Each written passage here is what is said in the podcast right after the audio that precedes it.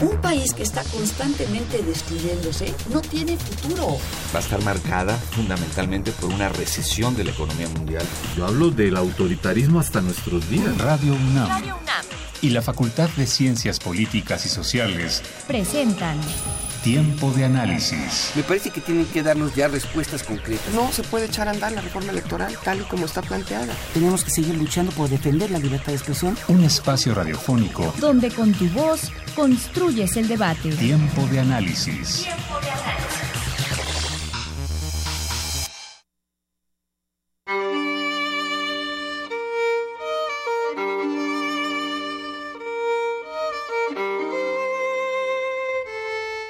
Momentos de investigación.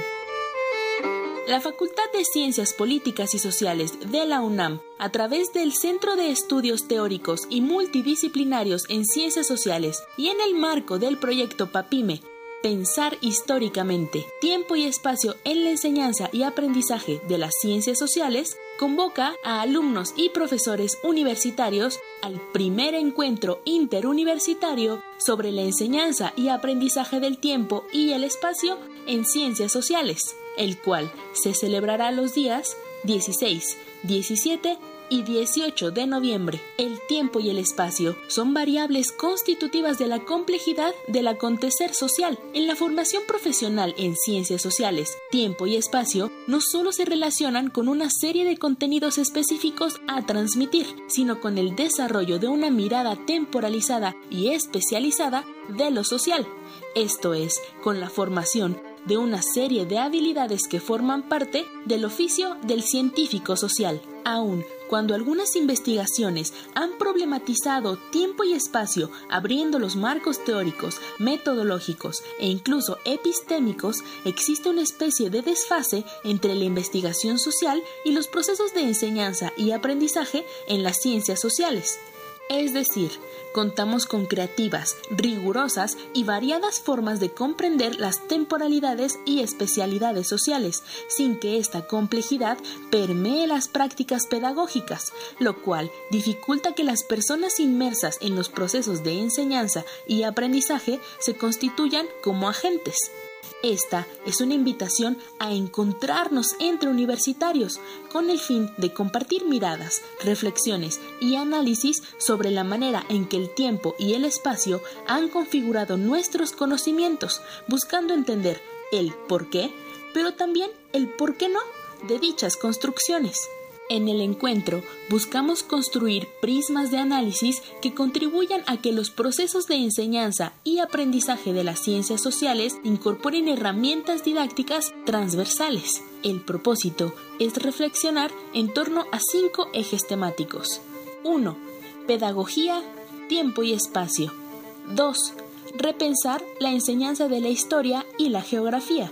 3 temporalidad y espacialidad en la construcción teórica y metodológica de las ciencias sociales. 4. Tiempo, espacio y lenguaje. 5.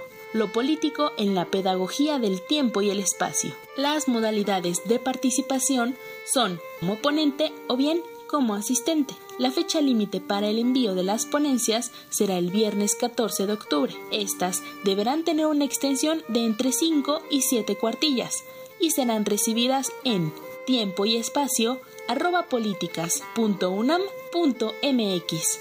No te quedes sin participar.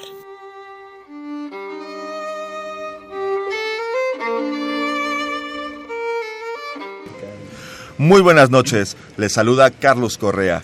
Esto es Tiempo de Análisis, programa radiofónico de la Facultad de Ciencias Políticas y Sociales. estamos transmitiendo a través del 860 de amplitud modulada y vía internet en www.radionam.unam.mx. Les recuerdo nuestros teléfonos en cabina que son del 55 36 89 89 y nuestra alada 01800 505 26 88. También nos pueden hacer llegar todas sus dudas y comentarios en nuestras redes sociales. En Twitter nos encuentran como arroba y en Facebook nos encuentran en la página de la Facultad de Ciencias Políticas y Sociales UNAM. Bien, pues ahorita, además de nuestra rúbrica de entrada, como siempre, acaban de escuchar una nueva sección, una nueva cápsula que tenemos en el programa que se llama Momentos de Investigación. Y en esta nueva cápsula estaremos hablando sobre los proyectos académicos de nuestra facultad. Y esta noche acabamos de escuchar la primera. Eh, bien, pues esta noche en Tiempo de Análisis hablaremos sobre la crisis de los derechos humanos en México y nos acompañan el profesor Alan Arias. Él es profesor de la Facultad de Ciencias Políticas y Sociales. Eh, su línea de investigación es Filosofía Política y Derecho. Eh, y es investigador en Derechos Humanos. Buenas noches, profesor Alan Arias. ¿Qué tal? Buenas noches. Un saludo al público de Tiempo de Análisis. También se encuentra con nosotros en la mesa Fabiola Ponte, profesora de la Facultad de Ciencias Políticas y Sociales y miembro del Seminario de Derechos Humanos. Buenas noches, Paola.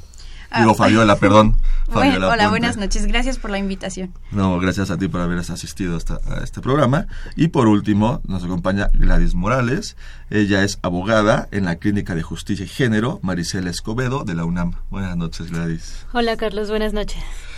Bien, pues para comenzar eh, la charla entre ustedes sobre lo que es la crisis eh, de derechos humanos en México, vamos a empezar con una pregunta muy general, pero que nos dará pauta y nos dará pie a, comenzar esta charla, esta discusión y todos los bemoles que, que en este país tenemos sobre los derechos humanos.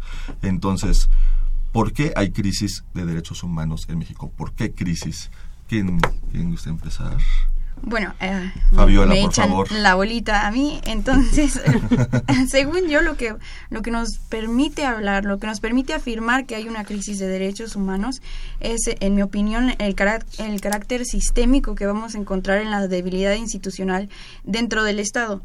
Esto yo lo categorizaría en dos dimensiones eh, de acción de este. Eh, la primera, que es como la directa, una acción explícita eh, violando los derechos humanos, y la segunda, se podría decir mm, indirecta en la impartición de justicia a los responsables que ya fueron probados que violaron los derechos humanos. No sé, con respecto a la primera, podría decir, y como en paréntesis, que en, eh, de manera clásica, digamos de manera típica, se entiende que solo el Estado es quien va a violar los derechos humanos, los otros van a ser crímenes eh, de otro tipo que va a perseguir justamente el Estado.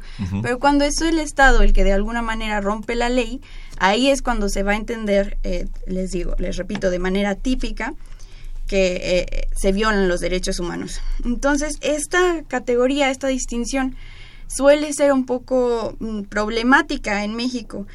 ¿Por qué, ¿Por qué digo esto? Porque eh, en México, el Estado en México, en ciertas zonas principalmente, resulta muy poco distinguible en, en, en los hechos. Quizá, quizá no legalmente, pero en los hechos es mu- muy difícil distinguirlo de otros grupos de poder no gubernamentales.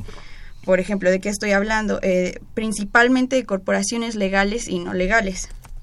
Eh, corporaciones legales, por ejemplo, lo- con lo que me estaría yo aquí peleando es con, por ejemplo, el Grupo México y eh, el problema que hubo con la contaminación del río. Lo vamos a poder categorizar como violación o no de derechos humanos. Pero, si- sin embargo, la más eh, problemática es con las corporaciones no legales, ¿no? Y cuando hablo de estas, estoy hablando específicamente del, del crimen organizado y los cárteles. ¿A qué, ¿A qué me refiero? Por ejemplo, en el caso de Ayotzinapa, eh, en Iguala se volvió muy difícil poder diferenciar hasta qué punto era el gobierno, el municipal, y hasta qué punto trabajaban los Guerreros Unidos. De manera que hay testimonios de que en ocasiones miembros de esta organización se hacían cargo de tareas de la policía, como mover a los vendedores ambulantes de las plazas públicas. Entonces, a la hora de que viene el caso de Ayotzinapa, eh, pasa que la policía arresta a los jóvenes y los entrega a miembros de este cartel. Entonces, ¿hasta qué punto es violación de los derechos humanos cuando este cuerpo es utilizado dentro de las eh, de las acciones de, de la policía usualmente? No sé si quieren lo En ahí. ese, en ese punto es una violación absoluta. Si quieren luego volvemos Regresamos sobre ello. Pero. Gladys. Eh, bueno, también desde un punto de vista más pragmático, más desde el área de derechos, es una crisis de derechos humanos la que estamos viviendo en México, si lo queremos ver desde un punto de vista cuantitativo por el gran número de casos que existen documentados. Y de allí podemos hacer una ponderación de los que no están documentados. los que llegan a, a las manos de las organizaciones de derechos humanos, todas están rebasadas hoy en día. Nadie que se dedique a la defensa de derechos humanos tiene la capacidad de atender el número de casos que llegan a tu puerta. Además, desde las organizaciones internacionales de derechos humanos, desde diversos organismos de Naciones Unidas, eh, sistema interamericano, sistema europeo, hoy México es un foco rojo de casos de violaciones a derechos humanos. El tema crisis, de hecho, fue calificado a nivel interamericano por la Comisión Interamericana de Derechos Humanos en un informe muy contundente de 2015, donde habla eh, no solamente de un número grande de casos, sino de una práctica sistemática, como decía Fabiola. ¿Y qué quiere decir una práctica sistemática? Que no es un hecho aislado, que no es un error que ocurra, por ejemplo, cuando las policías eh, cometen actos de tortura. No es un error, no es un elemento que se salió de las arcas de la ley y que comete un acto irregular. No, es una forma de operación de los agentes del Estado. Eso es lo que se haga una crisis o eso es lo que hace más grave las violaciones. Pueden ocurrir en otros países, en todo el mundo ocurren violaciones a derechos humanos, pero cuando es desde una política de Estado es cuando estamos hablando de violaciones sistemáticas, de violaciones graves y cuando estamos hablando de una crisis es porque está fuera de control. Claro. Sí, bueno, yo estoy de acuerdo con, con mis dos compañeras. Eh, habría que poner, digamos, como un, sustrato eh, más general. Y es que, digamos, lo que, lo que vive México es un, un exceso de, violencia eh, social y políticamente producida. Este es el, dato fuerte, ¿no?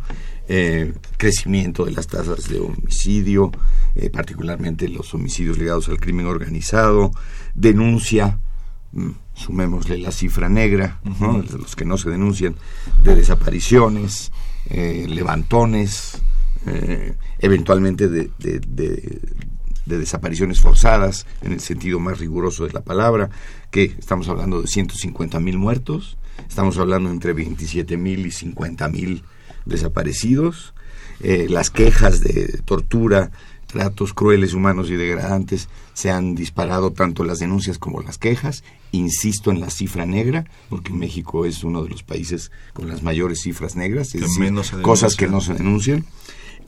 y el desplazamiento eh, eh, forzado, interno, vinculado a la violencia dentro del país y también una eh, interesante corriente de, desplazados hacia afuera de México. Como bien decía Fabiola, en México, sin embargo, tenemos una limitación eh, conceptual y jurídica. Solo podemos hablar de violaciones a los derechos humanos cuando son agentes del Estado, de los tres órdenes, municipal, estatal, federal, quienes eh, son partícipes directos o cómplices o eh, omisos o complacientes con ese tipo de acciones. Segundo punto, ¿qué es lo que configura la situación mexicana respecto de los derechos humanos como crisis? Tiene razón Gladys, la, cantidad de, casos. Eh, tiene razón eh, Fabiola por otro lado, en cuanto que hay tanto una acción, digamos, deliberada, de violación directa por parte de agentes del Estado, eh, y también, digamos, el problema de la impunidad, es decir, de, que no se procura ni se imparte justicia adecuadamente. Pero dejaría yo dejar en la, en, la, en la mesa, no sé qué piensen mis colegas y lo que pienses tú, Carlos, lo que lo hace típico y, digamos, foco rojo o, grave, ¿no? Eh, Hillary Clinton, cuando era secretaria de Estado, dijo que éramos un riesgo para la seguridad de los Estados Unidos grado 1 es decir, igual que Afganistán o Irak. Así es. a ese, a Al nivel de países que tienen guerras civiles. O sea, esa es la realidad. que, está, pasando por una verdadera guerra civil. Claro, entonces, ¿qué, ¿qué, es el punto? El punto es que las policías municipales fueron rebasadas, las policías estatales también, la policía, las distintas formas de corporaciones federales también. Y entonces, paulatinamente, desde cuando unos cárteles asesinaron a un agente de la DEA, el famoso Kiki Camarena, hace muchos años. También algunos casos de intervención del ejército y la armada durante el gobierno de Cedillo, un poco más durante el gobierno de Fox. Pero con Calderón la cosa eh, se hace evidente.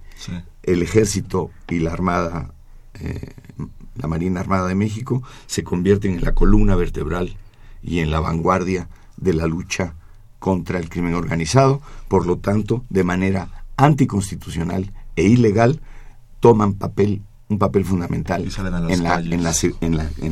para atender la seguridad pública.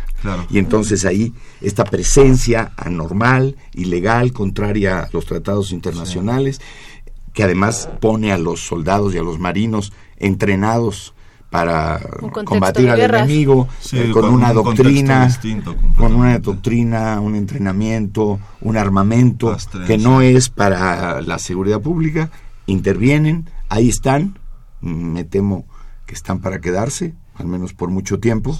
Y yo creo que ese, ese giro, ese punto de inflexión, es lo que determina que podamos entonces hablar con todo rigor de crisis de derechos humanos, eh, tanto eh, desde adentro, nosotros, aquí en nuestro país, como es asimismo considerado desde las instancias internacionales eh, de derechos humanos, las organizaciones internacionales de derechos humanos, etcétera. Este punto yo creo que es el que marca eh, la, definición entre lo que acabamos de decir. Yo creo que tenemos ahí una idea buena, precisa, más o menos, de lo que es crisis. O temporal también, porque, como decía Alan, eh, hay episodios en la historia y era una de las reivindicaciones en el caso Ayotzinapa, cuando hablábamos de no, no es un hecho aislado, las desapariciones forzadas, em, los casos de tortura son en la historia de México permanentes. Cada tanto desde el 68, acá podemos hacer aguas blancas, podemos hacer una genealogía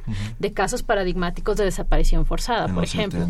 Pero era, era una configuración de Estado distinta. A partir del gobierno de Calderón es una la generación de una política de seguridad nacional, que muchas de las acciones que podían ser o que pueden ser calificadas como violatorias de derechos humanos o que generan casos de excepción son legales, son hechas legales a través de una política de seguridad nacional. Se van a crear espacios de impunidad bajo un argumento bajo el discurso de la seguridad. Bajo el discurso de la seguridad de pretendida, De pretendida una pretendida legalidad. Una pretendida legalidad.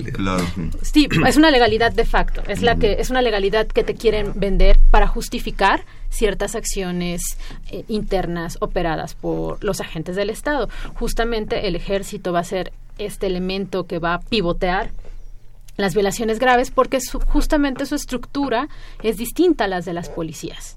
Claro, no tienen una capacitación para el contacto constante con la población civil, además de que ellos trabajan en una lógica casi de, enemigos, de, eliminar enemigos. Hay que recordar que son la, defensa. Ese es su manual de, acción, o sea, al final ellos no saben tratar con, con personal civil.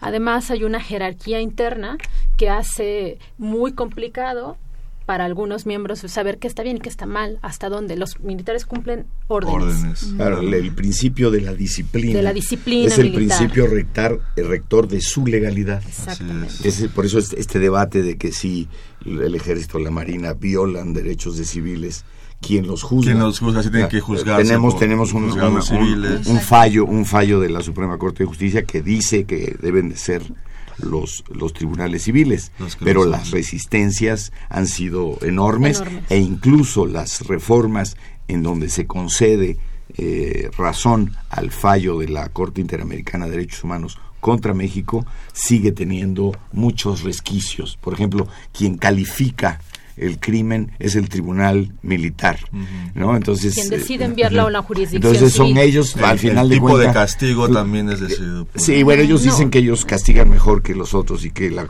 la justicia civil y los penales civiles son muy malos, en lo cual tienen razón.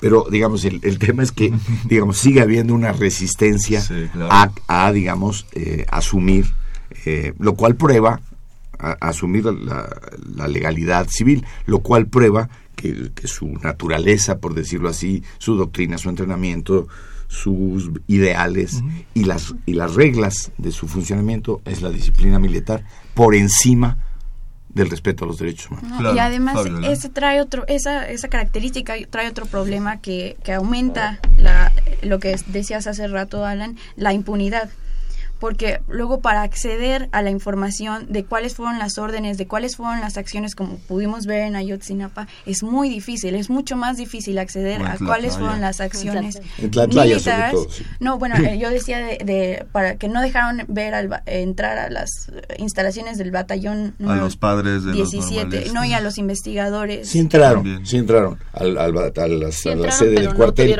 pero no no no se permitió que el grupo internacional de expertos de la Comisión Interamericana los volviera a interrogar, porque ellos dijeron ya habían declarado ante el Ministerio Público. Y el caso Tlatlaya es más emblemático en este sentido. Por Exacto, lo sí. Es más cerrado, es más, cerrado, porque ahí sí ahí hubo una ejecución extrajudicial y fueron ellos. Además, si me permiten agregar, yo quisiera ir eh, como generando una imagen de por qué México es este caso, sí de crisis, pero también es un caso atípico bien particular si lo comparamos con otros países que tienen crisis de, derechos humanos, que también enfrentan problemas similares. Y es que hoy justamente todas estas... Eh, eh, este incremento en los casos violatorios de derechos humanos paradójicamente vienen acompañados de la época en la que México abre su política internacional. Eh, a partir del 98 con Cedillo se acepta la competencia contenciosa de la Corte Interamericana como un tipo de voto de legitimidad internacional del Estado mexicano. A partir de allí comienzan a, eh, juicios a nivel interamericano, sanciones contra el Estado mexicano, comienzan a hacerse efectivos a través de sentencias, casos paradigmáticos que obligan a los jueces a aplicar tratados internacionales y tenemos que a la par de que el ejército entra a las calles y se les dota de más facultades eh, en materia de seguridad pública, es justamente cuando comienzan a ser juzgados por crímenes del pasado.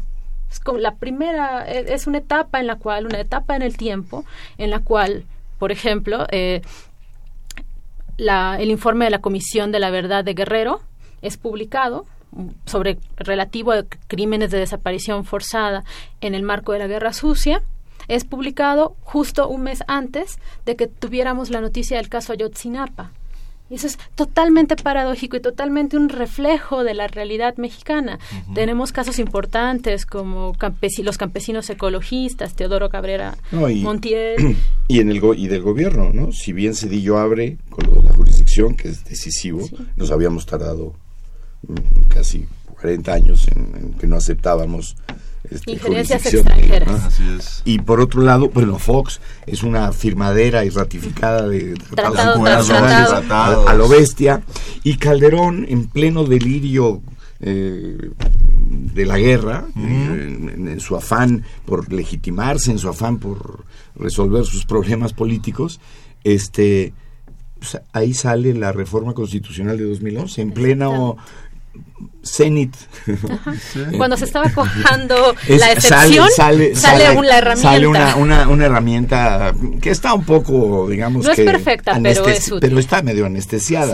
Pero, bueno, pero, bueno, de todas maneras, reforzando tu idea de la paradoja, ¿no? Sí, claro. estamos locos. Eh, si lo viéramos desde fuera, es esquizofrénico. Dirían, por un lado estás firmando tratados, por un lado estás generando compromisos internacionales, por un lado la Corte, la Suprema Corte de Justicia recibe por primera vez el premio de Naciones Unidas a los Derechos Humanos y por otra parte los casos de violaciones graves van en aumento. Parte sale vestido de militar y el mismo año. el mismo año. Lo que ya le conocemos a Calderón. Vamos a ir a nuestra primera pausa de la noche. Eh, y ahorita vamos a continuar. Vamos a nuestra cápsula de noticias que nos preparó el Centro de Estudios Europeos de nuestra facultad y volvemos.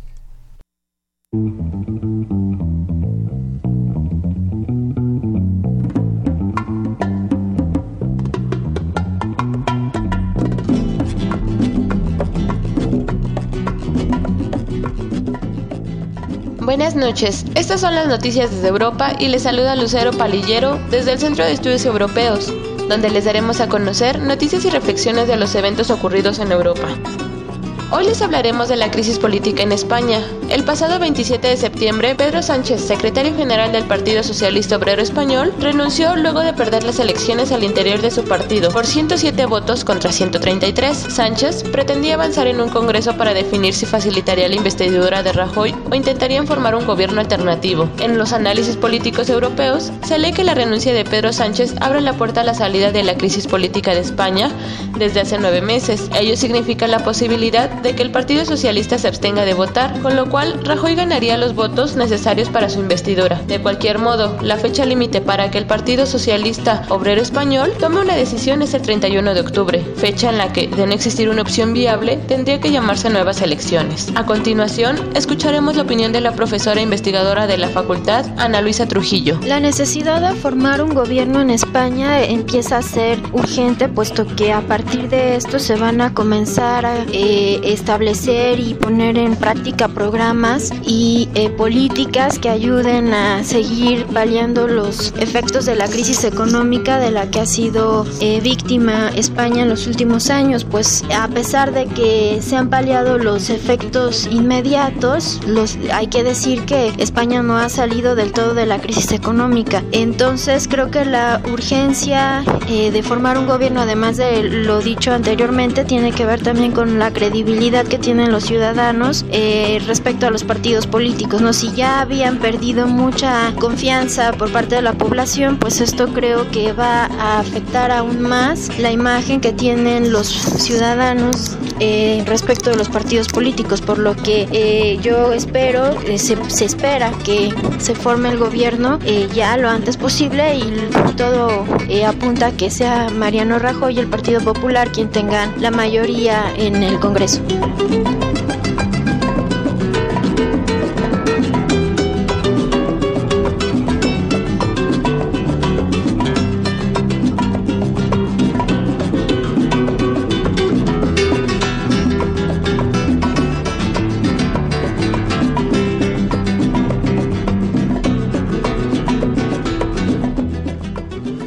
Bien, ya estamos de vuelta aquí en Tiempo de Análisis. Les recuerdo nuestros teléfonos en cabina que son el 55 36 89 89 y nos pueden hacer llegar todas sus dudas y comentarios a nuestro Twitter en arroba Tiempo Análisis o en Facebook en la página de la Facultad de Ciencias Políticas y Sociales de la UNAM. Acabamos de escuchar una de las cápsulas que nos preparó el Centro de Estudios Europeos de la Facultad de Ciencias Políticas y Sociales.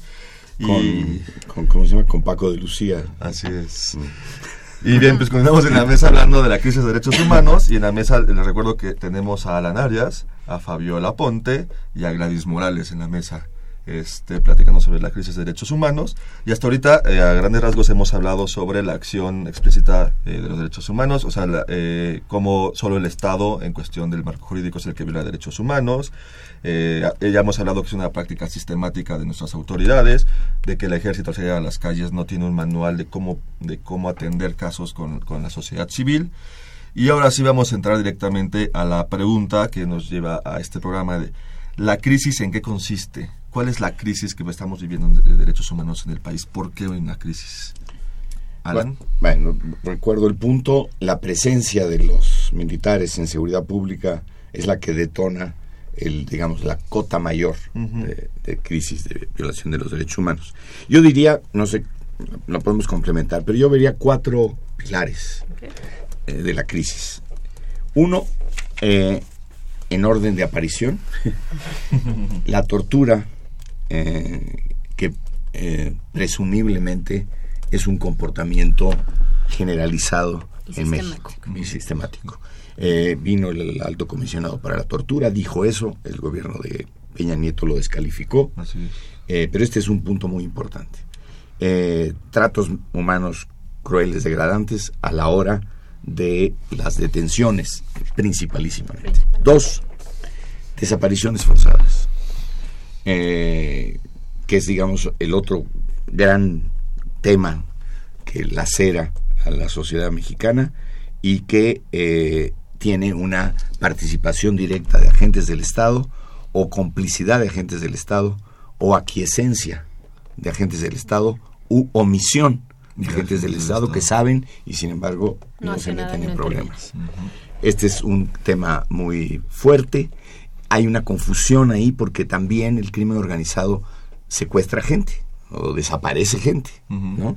Eh, los famosos levantones, ¿no? Entonces, eh, poder saber cuántas personas están desaparecidas, eh, cuántas por el crimen organizado, cuántas por agentes del Estado para configurar el delito de desaparición son forzada. la misma cosa que es lo que Claro, decía. la- eh, ah, sí, tremendo, porque ese es un punto muy importante. Hay penetración, amedrentamiento, corrupción y, digamos, alianza las con las, con las fuerzas con las- de seguridad pública. Pero no solo con las fuerzas de seguridad pública, como muestra Ayotzinapa, con claramente gobierno municipal, en muchos casos y en muchos niveles. con nivel de- con a nivel de, de complicidad con gobiernos estatales y también es presumible que en muchos casos puede haber alianza complicidad con autoridades federales. eh, Federales. federales. Entonces ese es un tema muy fuerte. El tercero, pues son las eh, ejecuciones extrajudiciales. Acá le hemos tenido miedo a llamarle así. Incluso la CNDH en su recomendación sobre Tanguato habla de ejecuciones arbitrarias. Más cuidadosos Si es una figura, tú ahorita nos, arre- Sí, nos- ahorita nos ilustras, si es una figura que está en el derecho internacional, pero le están eh, eludiendo hablar de ejecuciones extrajudiciales, que son las que hacen agentes del Estado. Y la cuarta, estos son muy sabidas, yo digo que la cuarta es la violación al derecho al debido proceso, de manera permanente, sistemática. No sé, Gladys, si es una política deliberada del Estado violentar el debido proceso. Me temo que es peor, me temo que es una disfunción sistémica, que, que el, go- el Estado mexicano en sus niveles no está siendo capaz ni de procurar ni de impartir justicia, más allá de que a, la- a partir de esa disfuncionalidad haya mm, gente este, interesada en violentar el debido proceso, a veces a propósito. Sí, claro. Por ejemplo, el MP finca una, una investigación defectuosa sobre un Probable narcotraficante, un probable responsable, y después de un rato sale libre, libre. porque está mal integrada la averiguación. Pero lo que yo digo es que... casos así, Claro, de muchos. sec- secuestradores que por la violación al debido proceso, por esto de que el, el procurador quiere montar cómo es que atraparon El a caso ciertos de Florence secuestradores. Cassé es Así es. escandaloso porque Todos salen le- libres porque hay una violación. le impidió a la sociedad mexicana saber si esa señora era, no culpable o no. Y si sí lo era o no, pues ya que Ya no, porque po- tienes estamos que privados ya de saberlo. En Ayotzinapa, aguas con eso, es un tema delicadísimo. El grupo de- internacional de expertos, que la parte más importante de su informe es que muestra las disfuncionalidades Del sistémicas sistema de Sí. procuración e impartición de justicia. Y una prueba aparentemente sólida es que de los detenidos, este 17 presentan eh, de evidencias de tortura. ¿Qué debería de hacerse? Liberarlos Así es. de ese tamaño es esta, eh, digamos, esta disfuncionalidad sistémica. Yo pienso que sobre estos cuatro... sistémica. Podríamos hablar largo y favor. tendido. Sí. Eh, sí, en, en realidad, eh, a, a mí me parece, en principio creo que hay que hacer como una acotación que todo lo que estamos hablando en esta mesa y todas las calificaciones que se han hecho sobre la crisis de derechos humanos han sido rotundamente negadas por el Estado. El Estado sigue manejando que son hechos aislados y que son pequeños errores sistémicos. Esto nos da pauta para ver por qué los casos que menciona o los temas que menciona Alan son tan importantes y generan como tanto ruido a nivel sistémico. Las violaciones al debido proceso se montan en una estructura judicial deficiente. Es decir, las, eh, las deficiencias en la integración de averiguaciones previas existía antes de la crisis de derechos humanos. La deficiencia entre, en la capacitación de los juzgadores o la corrupción en los sistemas de impartición de justicia existía antes de las violaciones humanas, de, las de la crisis, de que declaráramos una crisis.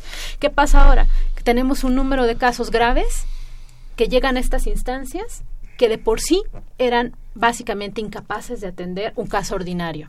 Imaginemos un caso de tortura, un caso de desaparición forzada, que lo que o un caso de ejecuciones extrajudiciales que exige que apliques instrumentos no solamente del derecho nacional, sino instrumentos del derecho internacional. Que trabajes en un contexto generalizado de violencia en el país. Que puedas tener tanto, porque existen, existen eh, eh, grupos del crimen organizado que cometen actos altamente violentos, pero que tenemos policías que no tienen otra forma o que no están capacitados o que no conocen otra forma de investigar que arrancar confesiones por medio de la violencia. La tortura y la violencia, así es. Y eso es lo que pasa. Los procesos viciados de siempre se vuelven más graves y más evidentemente graves en un estado de excepción con el, como el que vivimos. Y, y, en, y en, casos ya federales donde estamos tratando con un narcotraficante eh, mundialmente ya famoso y demás, o sea, no estoy poniendo nombres, sino como un ejemplo, este tipo de omisiones o de, o de, o de casos o de procesos jurídicos tan deficientes, este, pero lo único que construyen es un, un, muy mal juicio y hacen que este tipo de, personas pues terminen en la calle fácilmente porque el, volvemos a lo mismo al debido proceso, o sea, no, está bien construido un caso, eh, la autoridad responsable de, de, de, presentar las pruebas pues son pruebas como, como dijo Gladys, pues sacadas a este, por tortura o casos o elementos sembrados en, en, en este en ¿cuántas, cuántas, y luego los jueces que también sí, y luego, y luego vamos regresando niveles con los jueces Fabiola, no sé si tengas algo que decir pues al sí, respecto eh, sobre esto del debido proceso. Yo retomaría un poco los cuatro, los cuatro pilares. cuatro pilares. El primero que, que, dijiste es la tortura, ¿no? Y este lo juntaría un poco con el cuarto,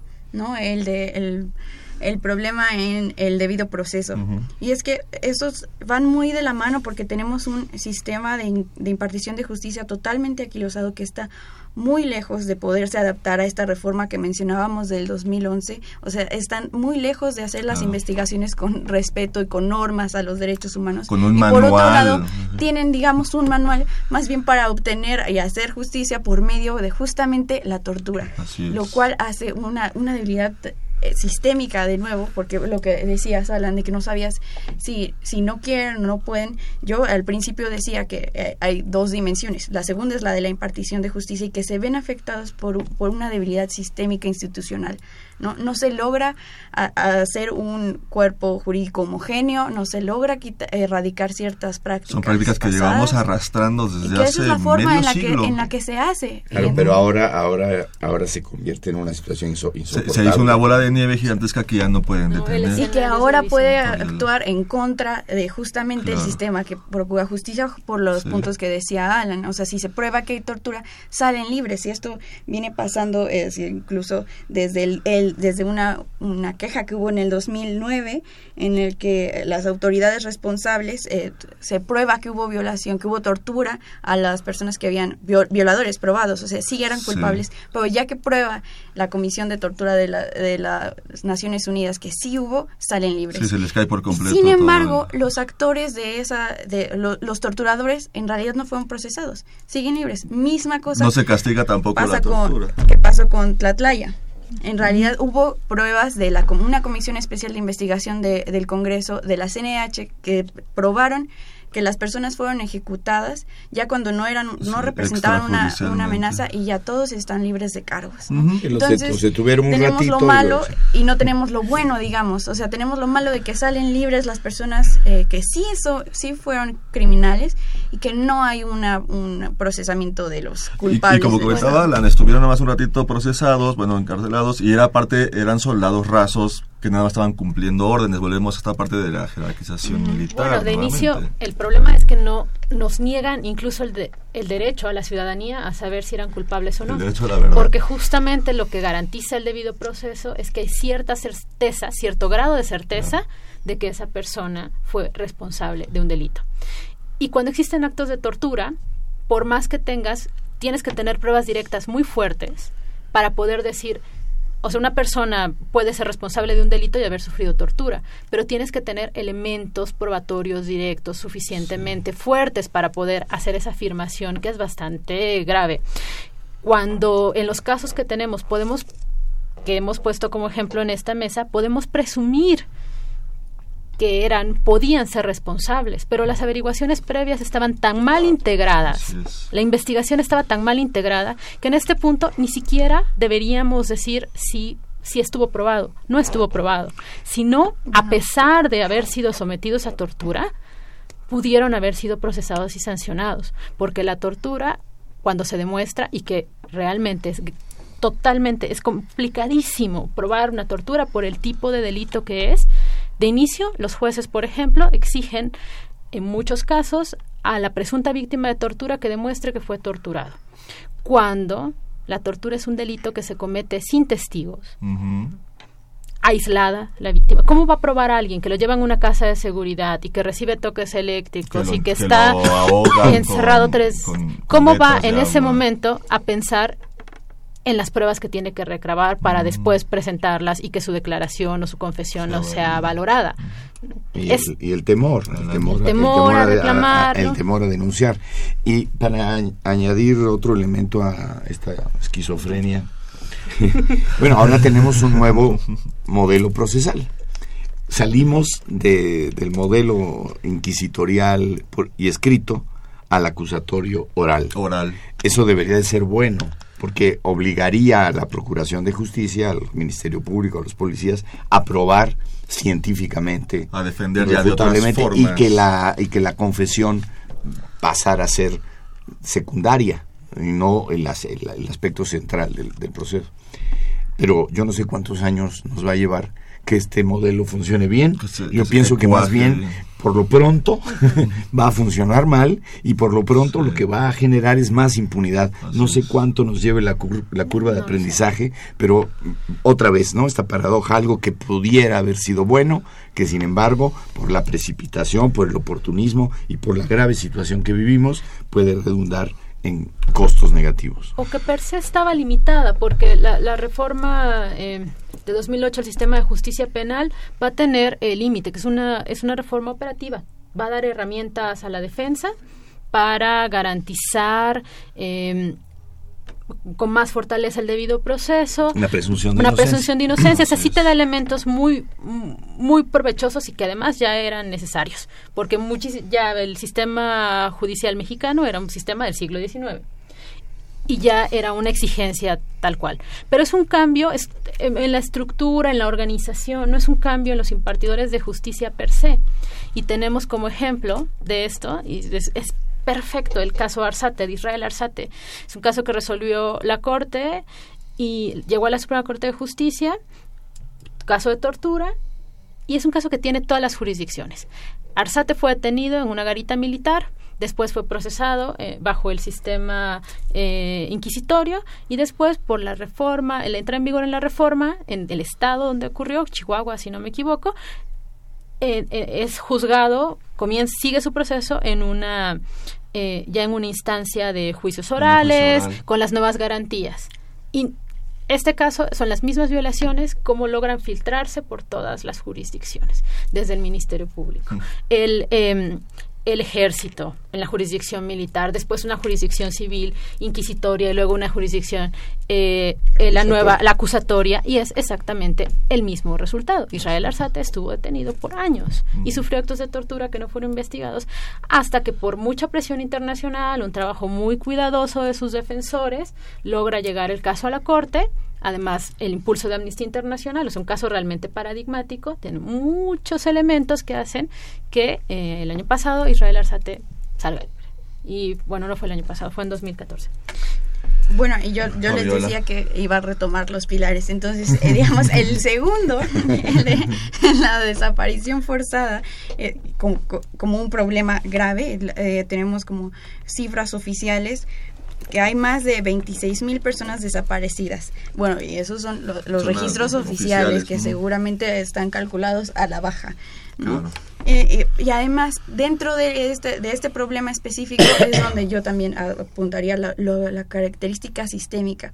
¿Qué pasó en Ayotzinapa? Lo que los lo arrestan policías municipales a los chicos y los entregan a un cártel. La misma, el, el mismo modo operandi pasó en Tierra Blanca donde ahora policías estatales detienen a cinco chicos en Veracruz eh, porque iban, según ellos, a, exceso de velocidad, los arrestan, los llevan a una camioneta, no vuelven a saber nada de ellos, hasta después que parece que aparecieron sus, sus, restos. en un rancho de Veracruz, me parece, y que fue, y qué pasó, no, ellos no, no los ejecutaron, sino que los entregaron al cartel Jalisco Nueva Generación, entonces vemos otra vez el mismo caso, y estos son los que, los que salen a la luz, los que por alguna una u otra razón se vuelven mediáticos. Pero si tenemos ciertas características y vemos cómo funciona, ya es como para preocuparnos. Luego, eh, Falta un Ahí yo, ahí antes de pasar al otro, eh, tú decías que las policías están rebasadas y yo cuestionaría eso. La cosa, la cuestión difícil de abarcar la crisis de derechos humanos en México es que cambia demasiado de zona a zona. Por ejemplo, eh, en Tamaulipas están claramente rebasadas, están bajo el asedio de los que antes eran cómplices, los Zetas y el cártel del Golfo y que ahora se pelean, están, eh, incluso se pelean los ministerios públicos, quién va a tener control de cuál, ahí sí, o en Veracruz, en Tierra Blanca, más que una, que estén rebasadas las policías, hay un... Es una, es una, complicidad. Por supuesto, sí. Complementarios. Y, bueno, no, de, de ejecuciones extrajudiciales ya hablamos un poco contra sí, Yo quisiera tocar un punto porque me, gustaría saber la reacción de Gladys y de Fabiola. Eh, la presencia del ejército en la seguridad pública no es ni constitucional ni legal. Solo podrían participar en seguridad pública si hubiese estado de excepción, que el gobierno se ha negado a, asumir que hay estado de excepción. Hey, vengan, inviertan, visiten México. Estamos en estado de excepción, pero fuera de eso no hay problema. complicado. Y la otra es que hubiera un conflicto armado. Claro. formalmente no hay conflicto armado, aunque en todos los, eh, institutos de estudios de conflictos armados aparecemos entre los primeros lugares porque hacen un, juicio cuantitativo y en términos de, de bajas, muertos, estamos muy competitivos. Otra paradoja no hay estado de excepción y sin embargo, Gladys lo decía, vivimos un estado de excepción normalizado. Normalizado. Normalizado. No, el retén, un retén militar es anticonstitucional. es solamente, solamente en estado de excepción, pues ya nos tenemos que acostumbrar a eso. Y por otro lado, no tenemos conflicto armado formalmente declarado, pero tenemos un conflicto armado de nuevo tipo. Pregúntenle al destacamento del ejército que fue emboscado este, en Sinaloa la semana pasada, o cuando tumban los helicópteros en Michoacán. Estamos o no estamos en un conflicto armado, no solo por cantidad, sino por la calidad del asunto. ¿Qué es eso? Estado débil. Estado débil no solo en procuración de justicia, sino en muchos otros ámbitos. Y antes de que Fabiola y Gladys nos den, nuestra, nos den su opinión sobre lo que nos acaba de decir el profesor Alan, vamos a nuestra última pausa de la noche, vamos a regresar con sus opiniones, y, oh, pero mientras tanto vamos a escuchar una cápsula eh, preparada por el, eh, bueno, la cápsula se llama Panorama Latinoamericano, preparado por el Centro de Estudios Latinoamericanos de nuestra facultad, en voz de, de Jessica Mejía, y volvemos. Y, Muy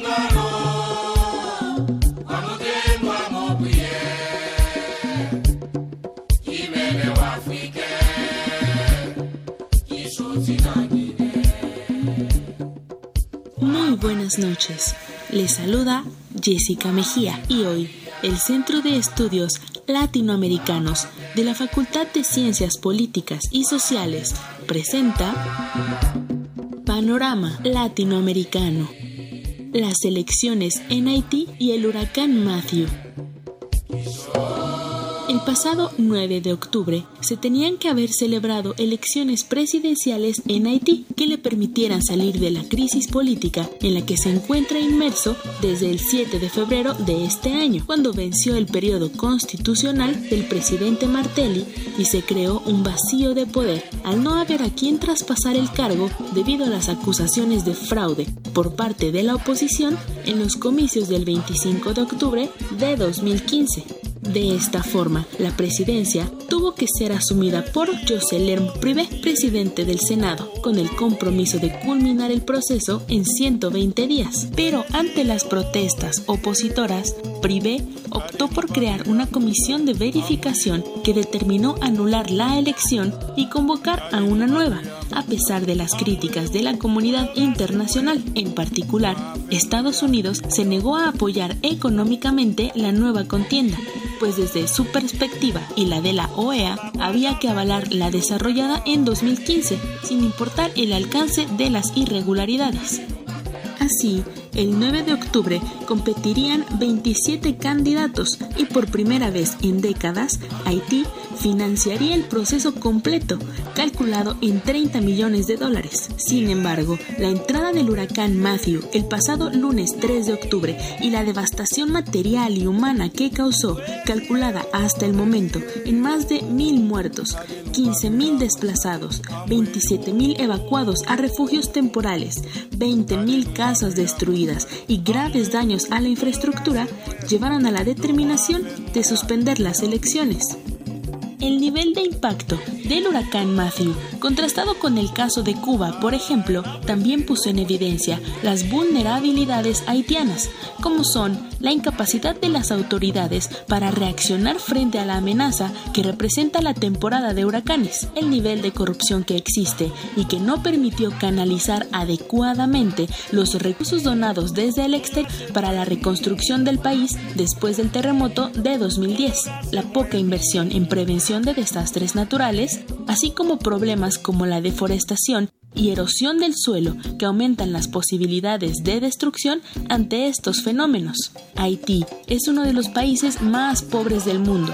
Requiere del apoyo de la comunidad internacional para superar la compleja crisis estructural por la que atraviesa. Pero hablamos de apoyo y cooperación y no del intervencionismo que tiene secuestrada a esta nación caribeña desde la ocupación estadounidense de 2004, disfrazada a través de los cascos azules. Haití reclama solidaridad, pero sobre todo respeto a su soberanía nacional.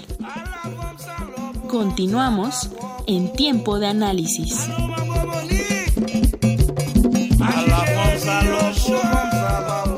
Bien, ya estamos de vuelta en tiempo de análisis. Muchas gracias a Jessica Mejía y al Centro de Estudios Latinoamericanos por prepararnos esta cápsula informativa. Y bien, pues rápidamente les recuerdo que nuestros invitados de esta noche son Alan Arias, Fabiola Ponte y Gladys Morales, hablando sobre la crisis de derechos humanos en México. Y nos quedan escasamente seis minutos, entonces este pues regresamos y les doy los micrófonos para que nos concluyan, eh, para que cierren el tema y que nos hablen un poquito más sobre, sobre la crisis. Eh, el profesor Aran había dejado un comentario en el tintero antes de la cápsula. Este, Gladys Fabiola nos tengan algo que comentar al respecto. Pues, bueno, este, aunque decía de que no, las autoridades dicen que no hay un conflicto armado y de oficialmente, pues no, no hay, ¿no? Según las, las clasificaciones internacionales.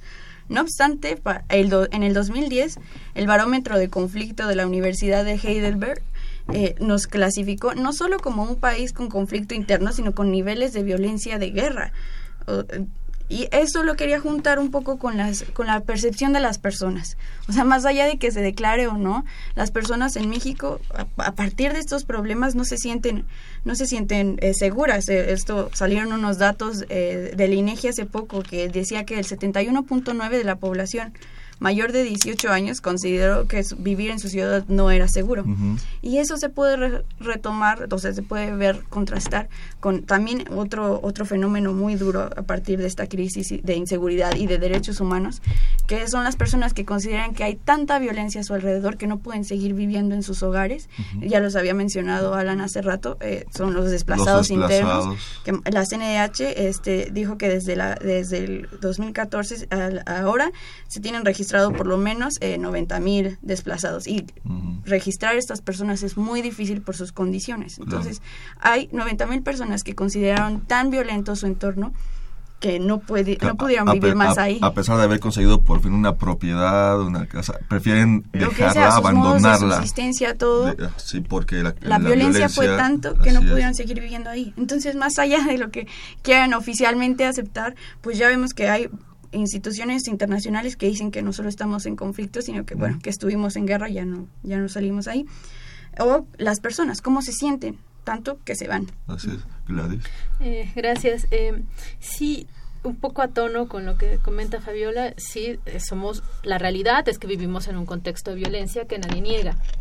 Ahora, en medio de esta crisis, cuando tenemos una crisis de violencia, una crisis de violaciones a los derechos humanos, creo que el análisis, sobre todo pensando en la percepción de la ciudadanía, tendría que ser, el problema está en las garantías que se tratan de implementar de derechos humanos, como salió el secretario de Gobernación a decir después de la huida de cierto narcotraficante muy famoso, que las fallas en su huida se debieron a los protocolos de derechos humanos, o no debemos voltear la mirada a la política de seguridad nacional implementada, a las fallas estructurales del sistema porque puede ser muy fácil caer en esta trampa de decir, eh, nos sentimos inseguros, quiero que sancionen a los responsables y se vale hacer todo, se vale torturarlos, se vale desaparecerlos porque yo quiero justicia. O el fin justifica los medios un poco. En este Entonces, ¿dónde estamos poniendo la atención? En la cantidad de presos que están en las cárceles, en la cantidad de personas que sufren tortura o en los métodos utilizados por las policías para detener y atender delitos o en el diseño institucional del ejército. Ese sería mi mensaje final. yo, yo, yo diría que el, el, tema, quise, quise eh, incitar a Fabiola que hablara de eso, porque es uno de sus temas de investigación, la debilidad del Estado. Eh, yo creo que cuando decimos sistémico, hay que tomarnos la palabra en serio.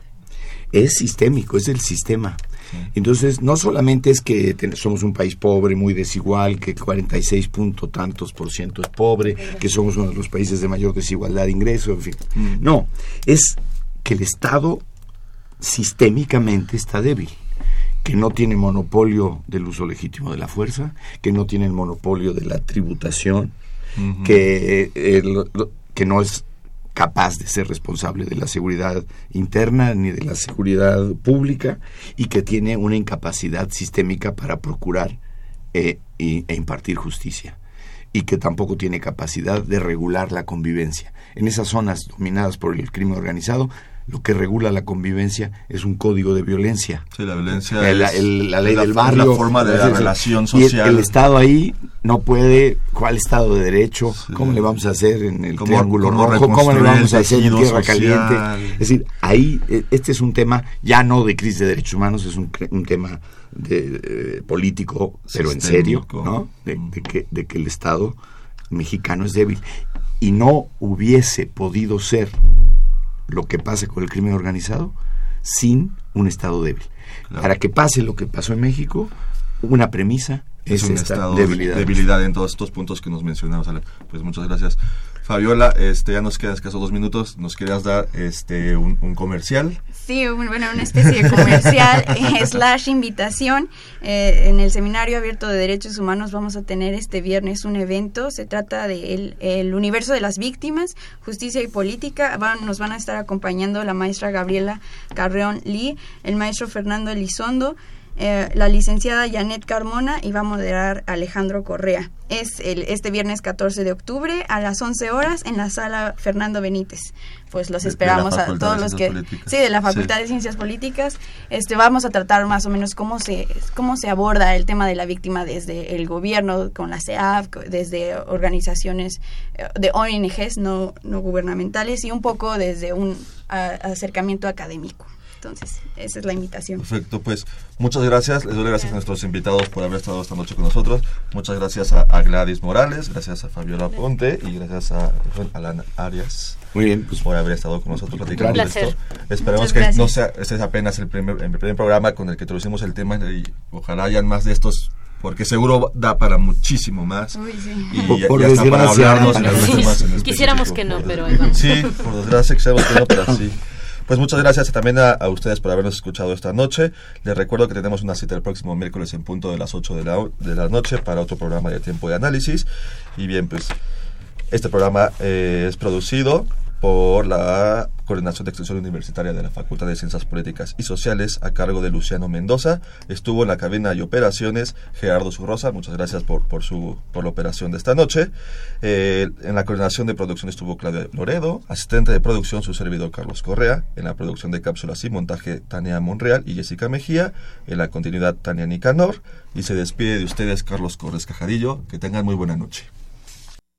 Esto fue Tiempo de Análisis. Una coproducción de Radio UNAM y la Coordinación de Extensión Universitaria de la Facultad de Ciencias Políticas y Sociales.